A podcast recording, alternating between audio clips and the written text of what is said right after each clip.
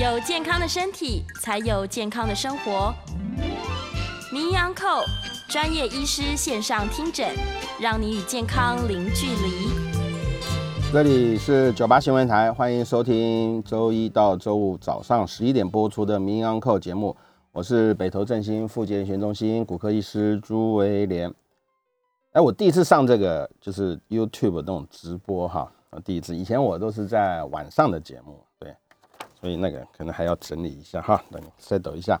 欢迎听众朋友来 News 九八 YouTube 频道留言哈。那在半点过后，我也接听各位听众，嗯，大家的口音哈，有关相关的骨科的问题，我们可以打电话进来哈。我们的口音专线是八三六九三三九八八三六九三三九八。呃，因为今天是等于说直播的哈，那个所以可以看得到画面。那我之前都是晚上，晚上的话就直接就是讲述一些我们在临床上的一些问题啊，或者一些我个人的看法。那因为是直播的，所以有影像。那有影像的话，我就觉得这是一个很好的机会，可以跟各位比如说 YouTube 朋友啊，或者听众的朋友，给介绍一下我们骨科是做些什么样子的事情。像想想想看哈，我们要盖一个房子或做一个什么东西哈，我们用到的东西啊，其实就是把一个本来是一个破碎的东西，一个整整理这个东西，甚至一个木头，我们要整理切割以后，做成一张桌子，做成一张椅子，我们所使用的所有的一些工具哈，啊，事实上我们骨科就做这个事情，所以事实上我们。我们骨科在住院医师的训练，我们有一个课程呢，我们叫 psychomotor skill，就是叫身心教室。什么叫身心教室？就是说，它那个里面就有一些工具、呃材料，例如就是木头。像我们以前我们老板就说：“哎，你去做个椅子啊，做个椅子啊，就是给你这工具要去做椅子，就是要训练你的心里面想到的，你能做出来一样什么样的东西哈。所以这是一个。骨科的一个选，像我我认为每一个医师一样，也是只要有动到刀的话，哈，你可能对那种人体的立体的所有东西，你肯定要很熟悉。你除了熟悉以外，你要去亲自去做，因为你要在一个受伤的一个肢体里面，你要去做一件事情啊。好，那我们要做这些东西，我们除了一些硬体的一些工具，你说锤子、剪子啊，那些电锯啊那些东西之外，那我们最最重要的就是。骨科跟很多科别不太一样的是，我们真的就是几乎有百分之八十以上啊，我们都是要立根骨材哈来去做，要去做那个手术的啊。所以事实上，骨材的这个事情哈，在我们骨科是一个非常重要的一个东西。那我们想象啊，听众我们可以想象所有的一些医疗的一些行为，骨科的哈。我们都脱离不了，我们要做一些手术的一些骨材的一些固定。最简单嘛，我们常常听到什么人工关节，人工关节就是一个骨材。人工关节发展了一百多年了，各式各样的，然后相关性的一些东西太多太多了。然后最常见的另外一个什么，就是骨折。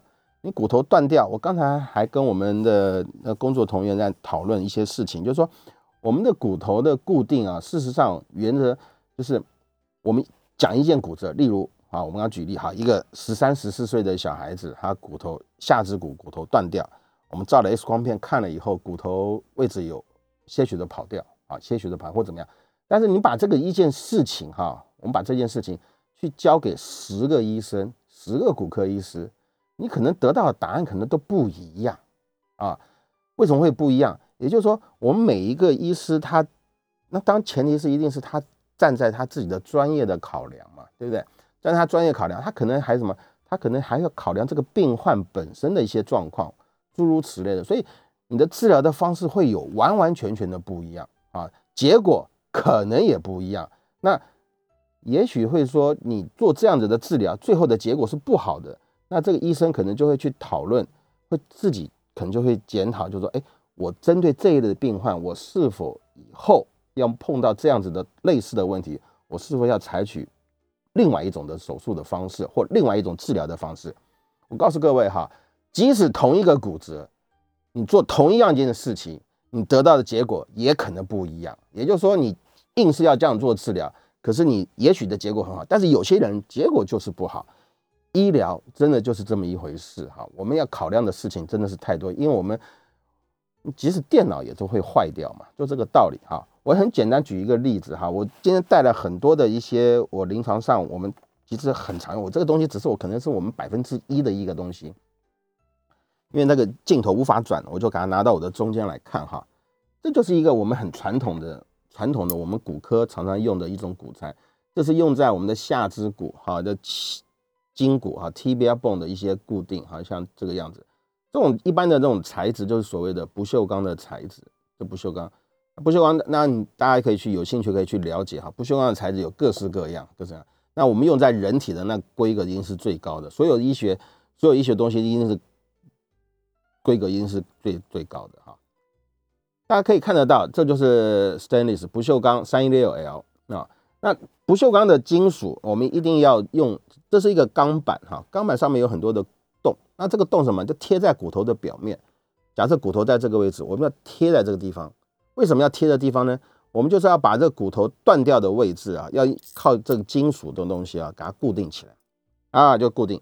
啊，当然上面一个，下面一个这样固定起来，哎，给它固定起来。当然，事实上那么多洞，就全部要打起来，就就这个意思。但是这会有遇到一个什么样子的问题呢？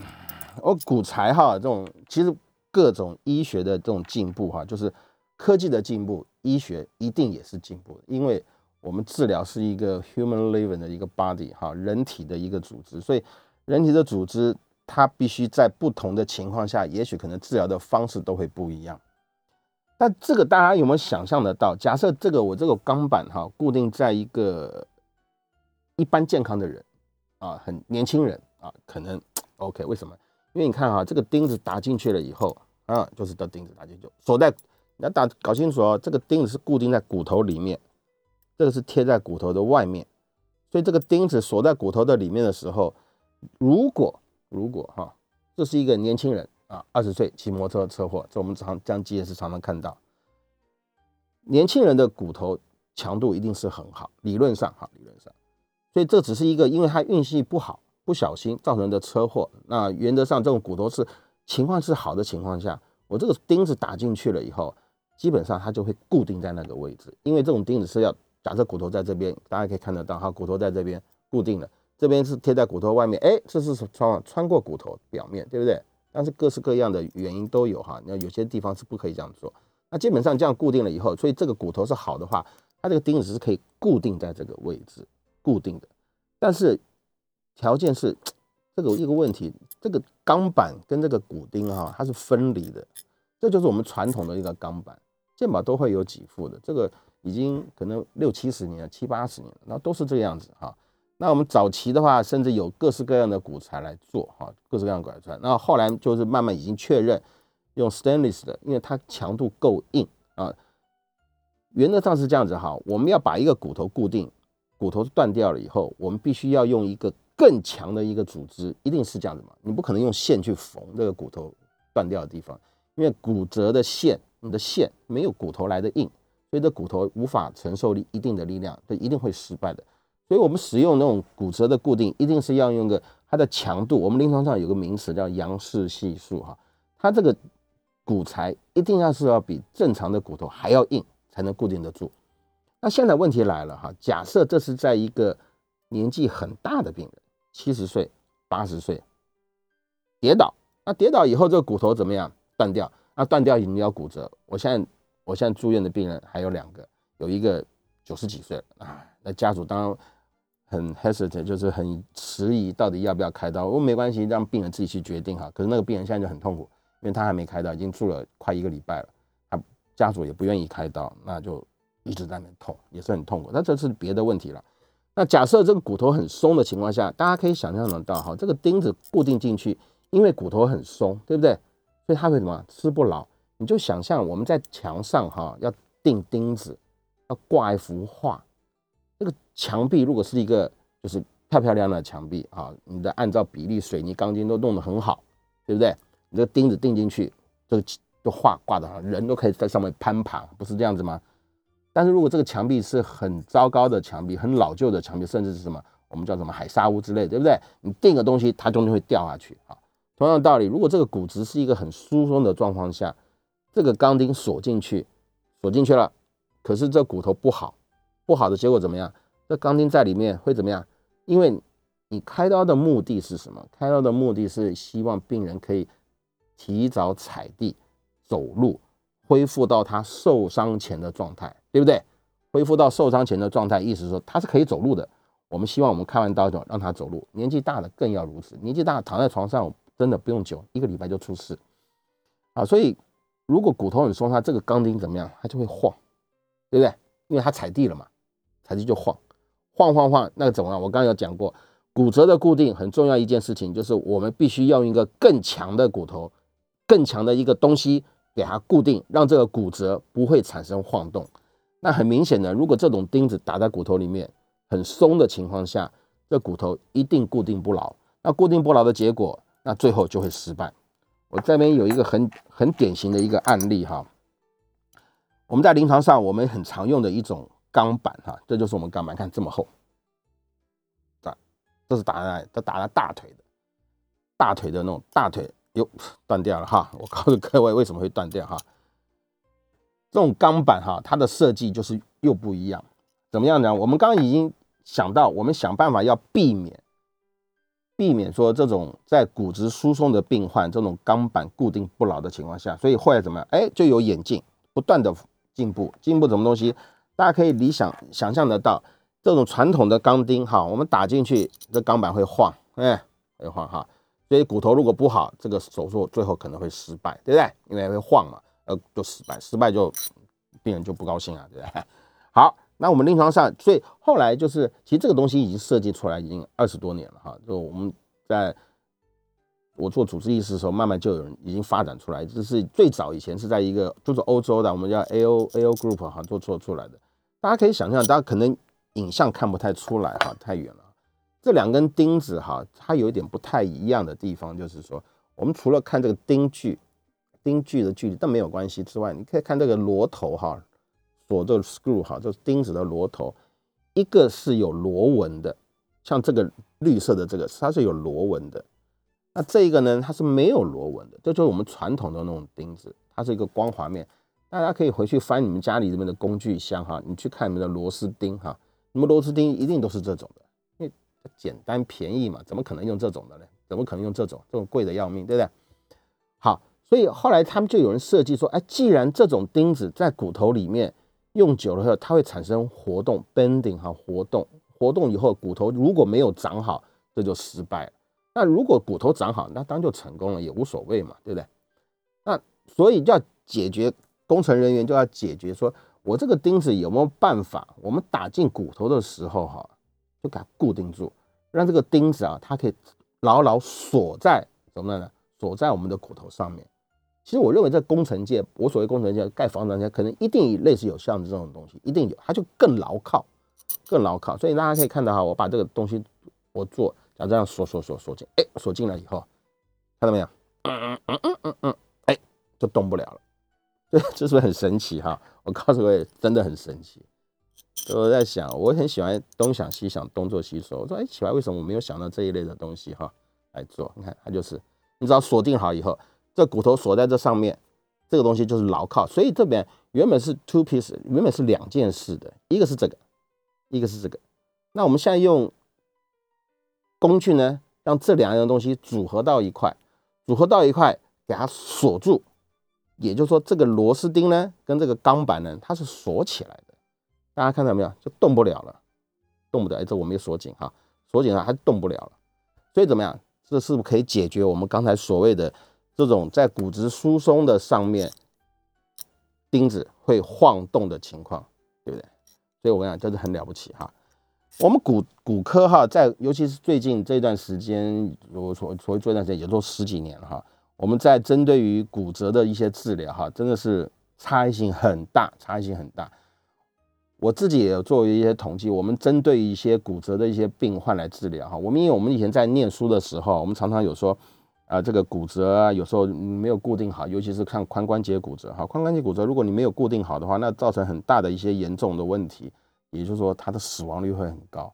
因为即使你开过刀了以后，它的骨折骨头的固定因为不牢，我告诉各位哈，真的不是因为 technique 的不好，而是真的因为骨头太差了，就就是这骨头墙壁都是松的，你在疏松的墙壁里面，你要钉钉子，你怎么钉得住？你说可以啊，我里面灌水泥也没错。我们骨我们也有所谓的骨科的用的水泥，甚至一些人工骨可以去做。可是这我要讲的是什么？时间会不够，也就是说你的骨头灌进去了以后，它承受的力量，它就是无法承受我们人体的正常的去踩。经过一段时间以后，就会产生很大的问题嘛，implant 就 failure。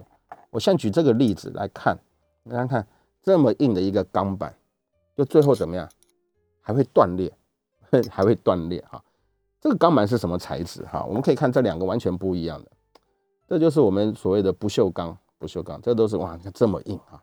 这我们也看过断掉的，这么硬，这打在我们大腿骨的，打在大腿骨的打进去，这些我拿出来的东西都是都是我们一些病患的，有些开完刀手术成功之后，我们给他一。摘除的有些病患希望摘除的哈，然后我们经过高温高压的消毒，这些都是无菌的，然后我们都是作为什么，都是教学示范使用的啊，都教学示范使用的。那有些情况下，所以想象得到，如果这个骨头固定不好，这么厚的一个钢板都会断裂。例子就在这地方，我今天正好拿这个是一个非常非常好的一个案例，这都会断掉。意思代表什么？意思代表说，如果我们在选择一个，就是我刚刚不是讲吗？我们一个骨折。给十个医生来看，那十个医生的结果讲的可能都不一样啊。像我刚刚提到我们的髋关节骨折，我们现在所采取的一些式的方式，跟我当学生时候所采取的治疗的方式都完全不一样啊，都完全不一样。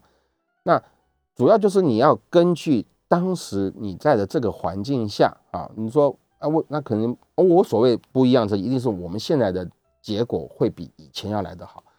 但也不能说说那以前的是手术不好啦，或者怎么样，你要比较厉害，绝对不是这个意思，而是什么？就是骨材的进步。我们现在可以使用的武器啊，是越来越多，越来越多。我举一个很简单的例子，我们这边有一个所谓的人工关节，我先拿大家看哈，哇，这就是一个一个很典型的一个人工关节哈。人工关节的眼镜那更是更久了。我我我之前有写过一篇文章哈，那是以前登在我们学校的校刊里面去哈。我就有统计哈，我就找一些文献来就做一些统计。我们这个从古埃及就有，你看在古埃及那个壁画里面就有就有一些医疗的一些行为的模式啊。当然，它就是什么做一些骨材、骨折的固定。那大家想想看，人工关节在早期，就所谓早期，可能说一百多年以前的时候，对不对？还用玻璃的，有没有听过哈？用玻璃的。那直到比较稍微近代化一点的，哈，可以用到金属，因为他就慢慢觉得说，我们应该要用一些东西，可以增加它的一些强度，又可以提早让病人可以活动。哎，临床上使用过一个骨材，哈，叫做不锈钢的，不，也不粘锅的，叫铁氟龙，不，我们大家都家里面都是铁氟龙的锅子，哈，那不粘锅就是很滑，所以哎，科学家就想到，哎，这个不粘锅的涂料，我们。coating 在我们这个人工关节的上面，哦，感觉上就比较润滑。哎，的确是如此啊，的确如此。所以当时最后是完全彻底的失败，因为你弄不粘锅，你拿个金属的东西一磨，那个涂料就完全扣紧都能完全掉了。它虽然很滑，光照面很滑，可是它什么不耐的嘛，不耐压，时间久了它就会脱离，就会剥离掉。所以这个东西就彻底的失败哈。一直到差不多六七十年前，国外哈就是慢慢已经确认了。我们可能用一些标准的一些金属啊，标准金属，像这种的金属就是一个很标准的。当然，这你在讲再怎么标，这还是失败嘛？从病人的身上拿下来，那失败的原因太多了哈。但不管呢哈，我们看这种这种人工关节，基本上它就是 modular 的，就是模组式的，它是有很多的东西来模组的组合。这种髋关节，大家想象这个东西要怎么样？我们要 prepare 一个你的，假设你是退化，我们最常见一个退化。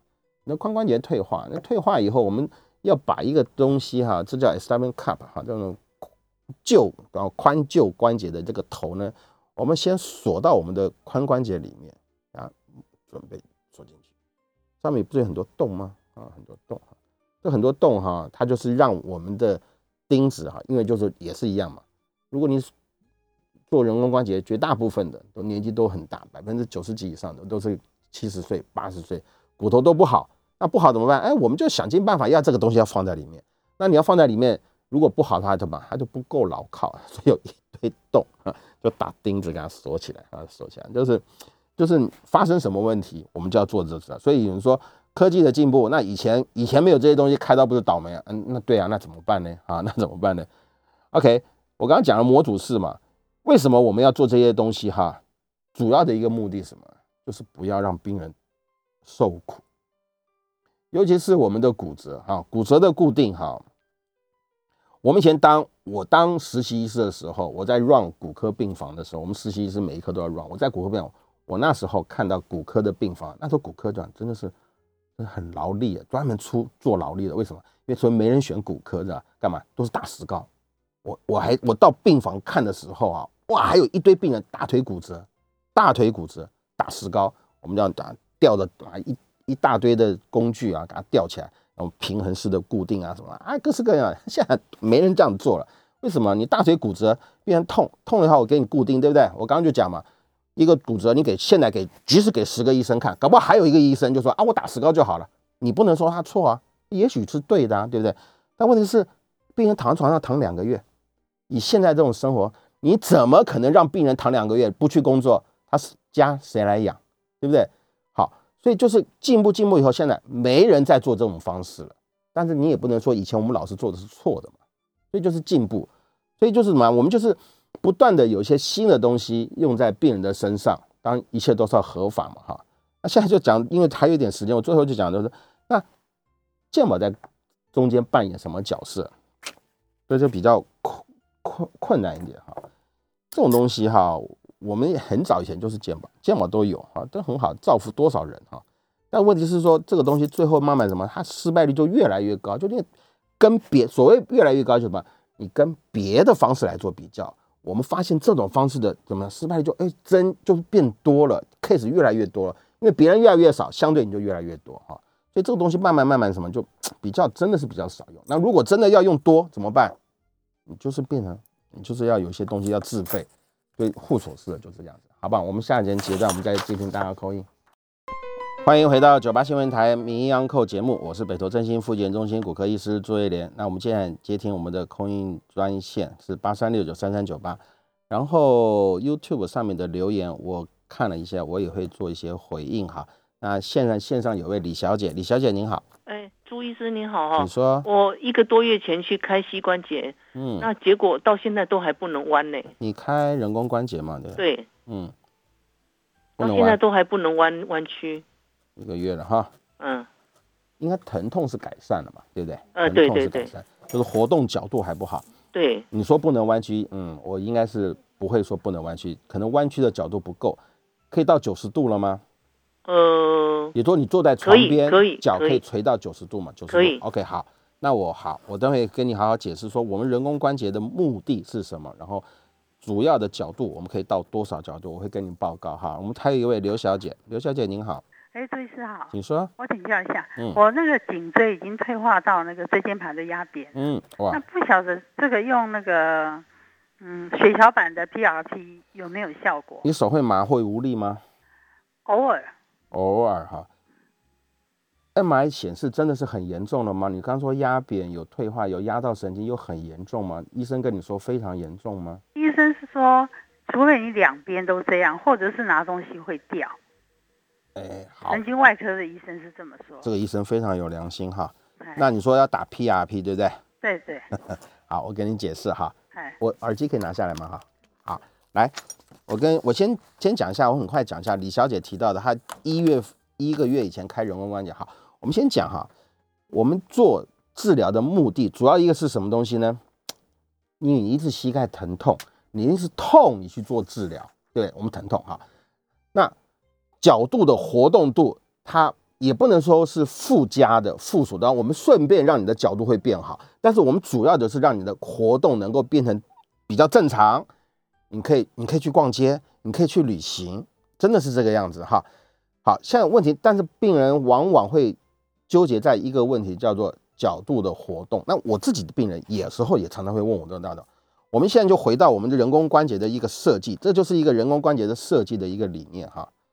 你知道吗？全世界有一个国家的人工关节设计的角度会非常非常大，有一个国家，大家一猜就猜知道，就是日本嘛。日本要干嘛？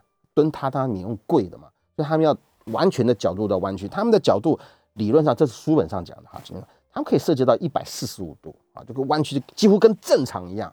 说啊，那我都要用日本的就好了。哎，也不是哈，我们临床上很少用这种东西，因为什么？你弯曲的角度，你要知道哈，哎哎，我这边正好就有人工关节，你看到哈？这样这这是这是膝盖的，这大腿骨的，就这中间还有一层一层那个我们叫做 P E 哈，用树脂的哈，塑胶，它就塑塑胶啊，就塑胶，但是它是高耐磨的塑胶，这这各式各样都有，等有机会再说吧哈。放上去以后，然后这样活动，这样活动，然后这样这样活动哈，所以很两很容易想象到，假设我们要高弯曲角度，是不是要这样子？我角度弯曲很多。所以弯曲很多时候，这个东西呢，它就什么？它对这个这个骨头的后方啊，会产生的更多的压，因为它要往后挤压。所以这种其实这种的设计，很多国际呃在全世界没人在用就对了。它的什么？它就对这个这块上面，我刚刚不讲上面有有一块塑胶吗？我们就讲叫塑胶，这塑胶会产生很大的压力，尤其是在角度越弯的时候，它对后面的压力就会增加。所以就会怎么样？就会增加一些失败率。所以有各式各样，我也没说那种不好了，不是这个，因为我自己没有没有在用，我也不能说不好。那就是说很多各式各样的都有哈。所以重点就来了哈。我们一般标准的做法，就是说我们人工关节主要目的让病人能够恢复到他正常的生活，他很开心，可以活动、逛街、出出去旅行。但角度会有一些差异，你不能说那我以前正常的情况下是可以蹲榻榻米啊，为什么现在只能坐椅子？那那那以前没有退化嘛？那现在有退化就是不一样嘛。所以我们现在标准的一个角度哈，我们打直是零度。所以我刚刚有问说，你坐在椅子上脚可不可以弯到九十度？你可以。其实坦白讲，这就达到我们一般基本的要求。但是这当然不够嘛哈。所以我们一般的做出来的，我们可以做到弯到一百二十五度到一百三十度，这是一个理想的状况。你跟我说我非要弯到像蹲榻榻米那个样子，当然会有些困难，会有些困难。当然也可以透过一些附件，一个月我觉得还早，你可以继续做附件，你可以，我相信那医生手术是绝对没问题，手术一定也很成功啊，所以我会建议你就回门诊，然后是否就问那个骨科医师是否需要做一些什么附件治疗，这很正常，这没有什么哈，我认为是可以的哈。第二位刘小姐提到的，我觉得那医生讲的前面，我觉得是很有道理，就是说如果你的症状会很严重，因为你要知道哈，我们的神经的受压迫有分，基本上分两类哈，第一个。我们叫 reticular p a s 就是说神经压迫，你就想象一个门啊，完全打开，打开你人进出很快，很方便，对不对？可这个门如果被关起来，关一半，哎，我进出的速度怎么会变慢？神经的传导速度如果变慢，病患的感受是什么？原本一个指令下去一百个一百个神经的指令，叫做哎，我手要弯曲啊，脖子嘛，对，手要这样弯曲。可是如果我现在同样的，我手要弯曲的时候，指令下达以后，因为它狭窄。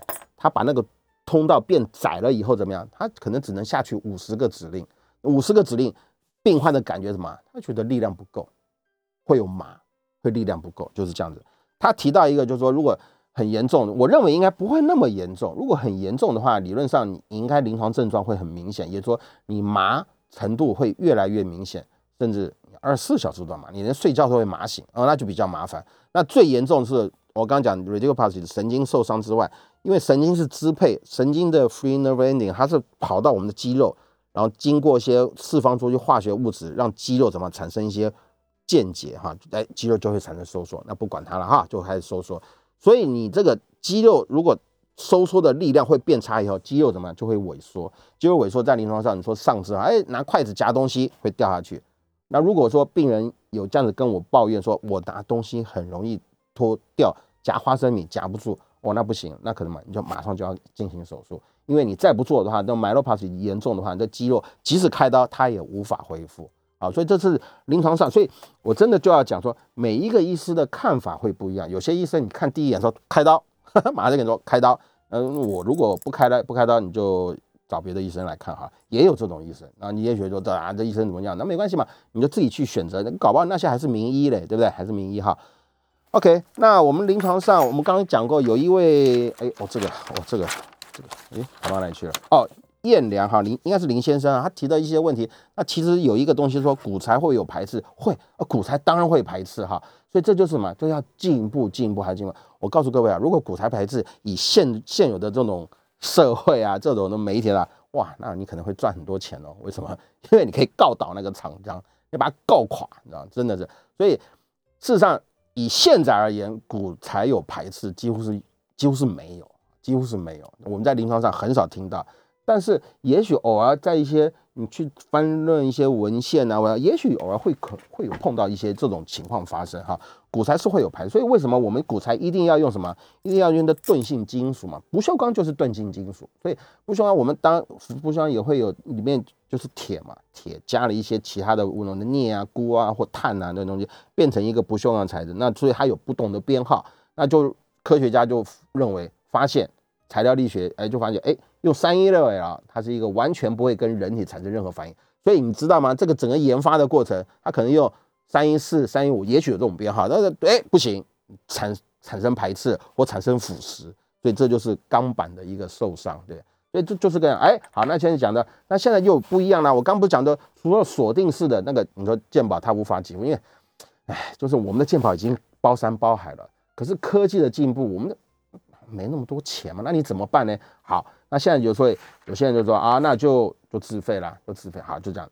那你看这个颜色又不一样。对不对？这个颜色不一样。这个你不要看到这一根，这一根要七八万哈，都非常的昂贵。所以看这个东西跟我们这个又不一样了，对不对？你看整个，所以我想要，其实骨科学真的很好玩啊。我其实我蛮高兴，我选到骨科，我觉得骨科真的很好玩，因为你很喜欢东搞搞西搞。我还有个木工房呢，我还买一堆工具，什么什么做。白天在医院给病人开刀，晚上回家自己在做桌子。我说有病啊，知道吗？这人家回家休息，我还自己做桌子，这好玩嘛？我就喜欢这些东西。你看这两个不一样，这个就是打到我刚刚讲嘛，打在骨头的表面。那这个呢？这个是一个柱状的东西，大家看到一个柱状东西，这个东西要打到哪里？你看就是各种不同的骨折治疗的方式都不一样。这我想真的是一门艺术，我这很好玩，真的很好玩。那这呢？这打在骨头里面的。你看没有？这是打在骨头表面的。你看这么厚的钢板呢，这么厚哎，要断照样会断。也就是说，它如果是固定不当，我讲这个金属哈，你拿你拿 MTS 模型，就是那种嗯应力测应测试机啊，或怎么不管它哈，你看就折折折折折，对不对？我像折，我折到明天也折不断。但是如果我很有恒心啊，我坐在这边，我折三个月，这就被我折断了。对，就这个意思。所以，我们把这个钢板折到这个地方，如果你没有固定的很好，你这个力量都吃在这个钢板的上面，因为骨头要受力，骨头才会长，这是一个很基本的原则。骨头要受力，骨头才会生长。但是骨头的受力又不能说大过它的会晃动的情况下，这是不一样的。也就是说，我们给它固定，固定到某一个程度下，哎，骨头可以承受力量，骨头就自己长起来了。用进废退嘛，你不给骨头受力，骨头不会长。但是你骨头受力的情况下，又要旁边有个东西 support 它，让这个骨头们不会晃动啊，就是这样子。所以如果你骨头固定的结果，你骨头没有受力，你骨头又不长，所有的力量都作用在这钢板上，钢板怎么样就失败啊，就会失败。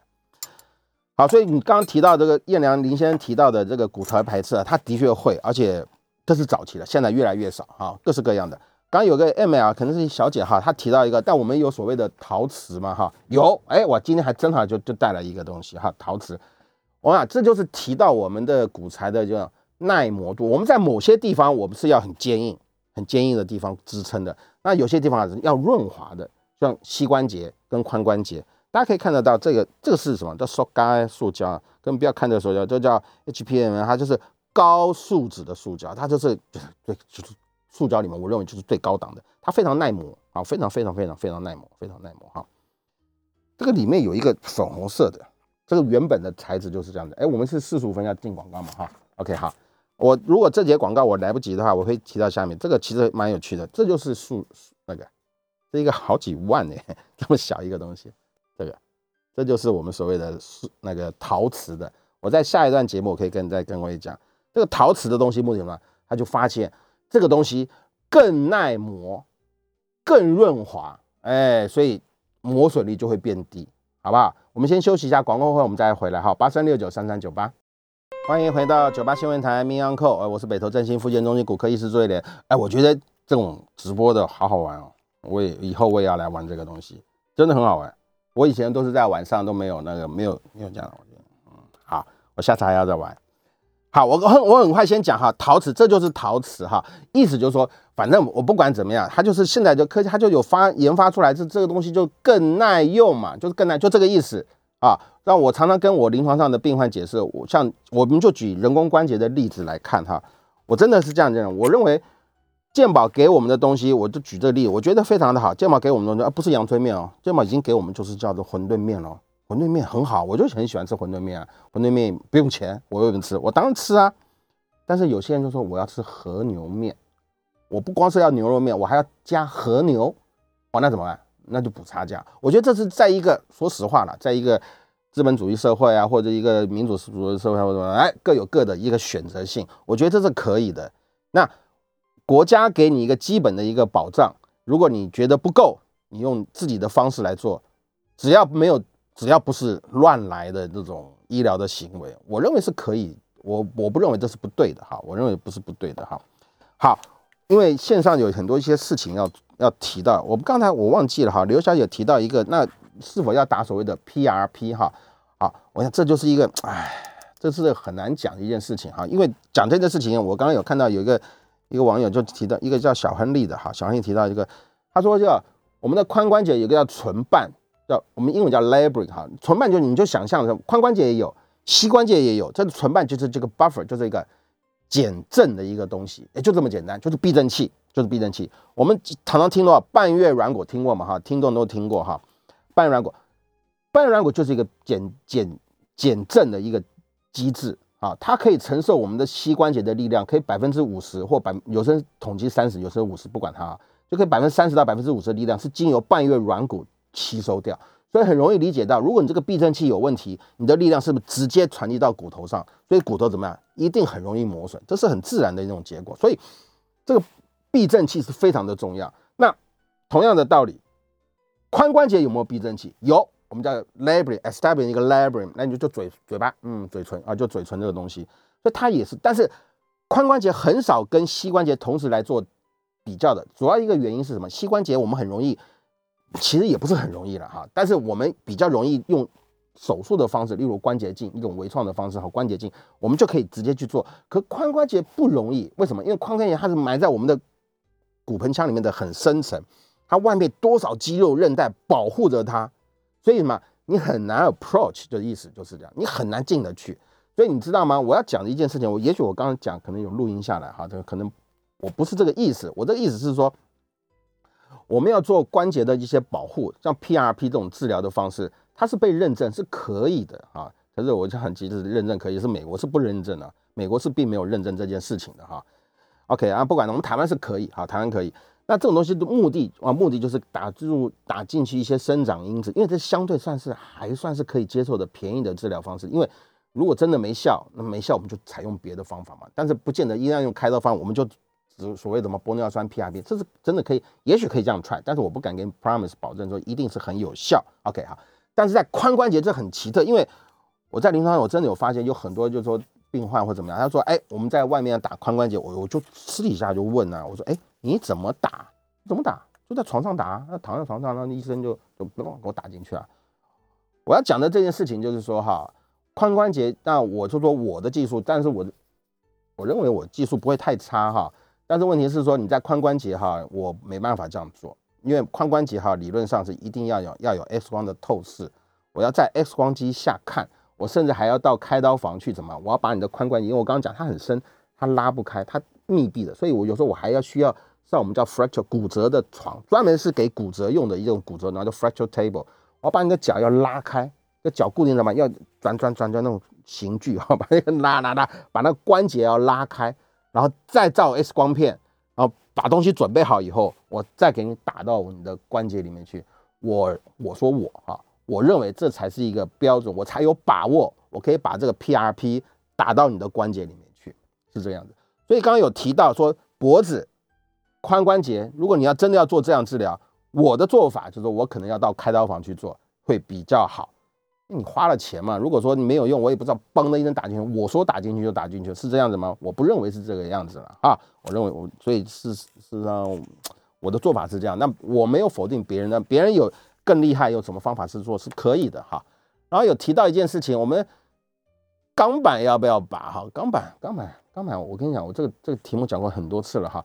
钢板，因为我们放进去的东西都是一些钝性金属啊，无论是这种钛金属啊，要钴铬钒铝合金啊，什么啊各式各样的哈，它基本上它是不会有影响。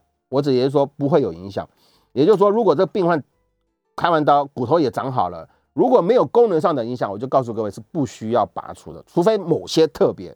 某些地方那些钢板是要拔除的话，那一般是不需要拔除的。刚刚有提到一个十五岁，我像五十岁了还不要拔？我当然不要拔，干嘛要拔？你除非你有不舒服，你这这个 implant 这个钢板有对你造成一些刺激这些反应，那我们才考虑要拔。那一般是不需要，啊，是不需要。但医学就是这样的哈，没有绝对的不需要。我放在身体里面，我就觉得不舒服，那不舒不舒服就拔掉啊，就是这样。每个人的看法不一样，没有关系哈。刚有提到一件事情，就是说。呃，胸椎骨折哈，骨刺的形成啊，原则上是这样子哈。我们一个一个骨头哈，一个骨头，一个骨头哈。啊，骨头对不对哈？骨头哈，我看不要不要浪费太多时间，一边一边画图一边要讲话。这骨头啊，你想想看，承受力量这样撞击，所以如果承受的力量过多，骨头会产生什么？就会 creepy phenomenon，它就它会产生变形。任何金属。任何的物质，即使钻石最硬的东西，它都会产生变形。你只要力量够大，力量够久，它就会产生变形，就这个道理。所以骨头也是一样，骨头在杨氏系数里面，一个标准是一的话，这个不锈钢是可以到两百，可以到那个两百倍的强度。太强也不好，那太弱也不太好。